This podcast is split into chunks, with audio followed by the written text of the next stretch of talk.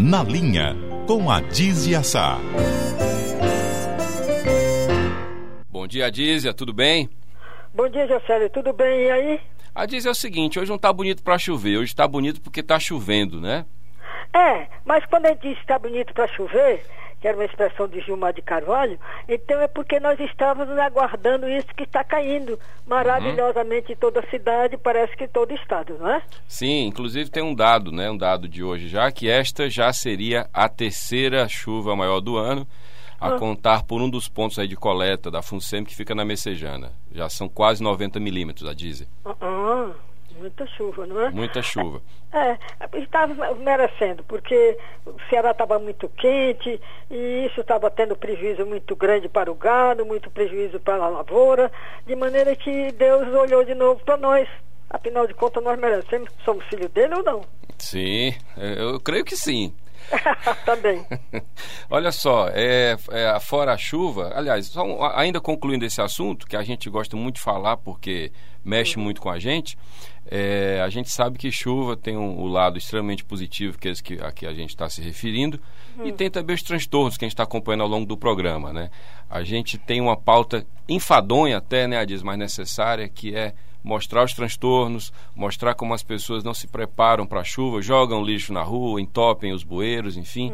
E aí fica sempre a mesma ladainha, a reclamação contra a prefeitura, que é justa, porque a prefeitura tem essa missão, mas ao mesmo tempo falta, por vezes, no meu ver, a diz, autocrítica para quem joga lixo, para quem não cuida da cidade. É, falta de educação doméstica, porque isso a gente aprende em casa, viu? Certamente. Eu aprendi em casa a juntar o lixo, aí é que vai colocar na lixeira e aguardar lá na calçada que passasse o carro. Meu pai ficava pastorando, Aham. como dizia antigamente, Sim. ficava pastorando passar o carro do lixo. Você sabe que a Leste-Oeste, que é uma avenida importante, muito importante para a cidade, pelo, pela quantidade de pessoas que moram no seu entorno e pelo acesso que ela dá para o litoral oeste, ela tem, eu já ouvi isso da prefeitura, se eu não me engano, meia dúzia ou mais de vezes por dia o caminhão passa e recolhe o lixo do canteiro. Quer dizer, as pessoas não respeitam as datas corretas para recolher, para colocar o lixo na rua. Isso é muito como grave. se o lixo que a gente coloca na calçada não voltasse para nossa casa. Certamente. sob a forma de barato, sob a forma de rato.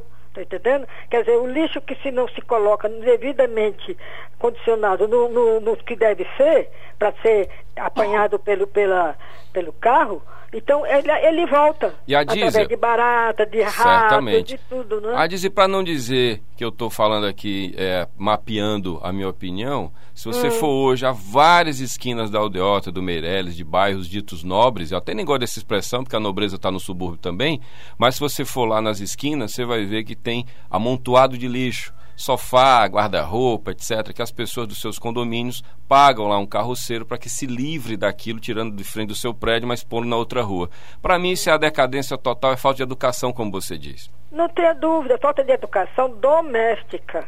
Que tudo isso a gente aprende em casa.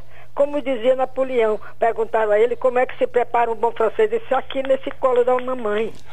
É onde se prepara o cidadão é no colo da mamãe, quer dizer, na família, não é? Sim. Educação doméstica. Isso não se aprende mais, parece que as pessoas estão soltas. Eu não gosto de generalizar, não, porque eu conheço grandes famílias que Claro. são profundamente conservadoras, educadas e que estão preparando as novas gerações para essas mesmas finalidades, que é conviver com, salutarmente com as pessoas. né? E você usou um, um- um termo que eu considero muito feliz e que é polêmico. Você falou conservadoras, né?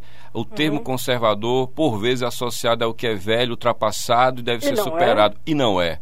Não, é Não pelo é- contrário, eu, co- eu Exatamente. sou co- conservadora nos valores positivos. que- agora, se entra um valor negativo, isso é- faz parte da vida. Olha, eu não sou dessa que está com o chicote na mão porque você errou aqui, você errou acolá. Isso faz parte de toda a linguagem, de toda a convivência social. Agora é bom que a gente se policie um pouco. A própria pessoa se policie. Certamente. A Você se Dízia, policia? Tempo inteiro, o tempo inteiro. Agora, sabe o que é que eu acho? O que é que é policiar? É você ter fundamentos, você ter valores. Quando você tem os fundamentos, você tem os valores, aí você aplica, diz, a profissão. Como diria o nosso mestre Cláudio Abramo, quando escreveu a regra do jogo, ele tinha como hobby fazer marcenaria, não é? Fazer móveis no fim de semana. E ele dizia que a ética dele como marceneiro era a mesma ética como jornalista, não há duas. Exatamente, exatamente. É, também é que se nós podemos nos referir também à, à, educação doméstica. Eu sou muito pela educação doméstica.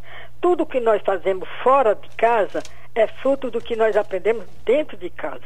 Eu dou um valor muito grande à família. Eu acho que sem família não tem sociedade, não é? Os valores vão passando, se desgastando, mas surgem outros porque essa mobilidade é que faz a vida social, é que faz a vida de cada um de nós. Nós não paramos nos 10 anos, nos 15, nos 20, nos 60, nos 80, não é? Não, não paramos mesmo, né?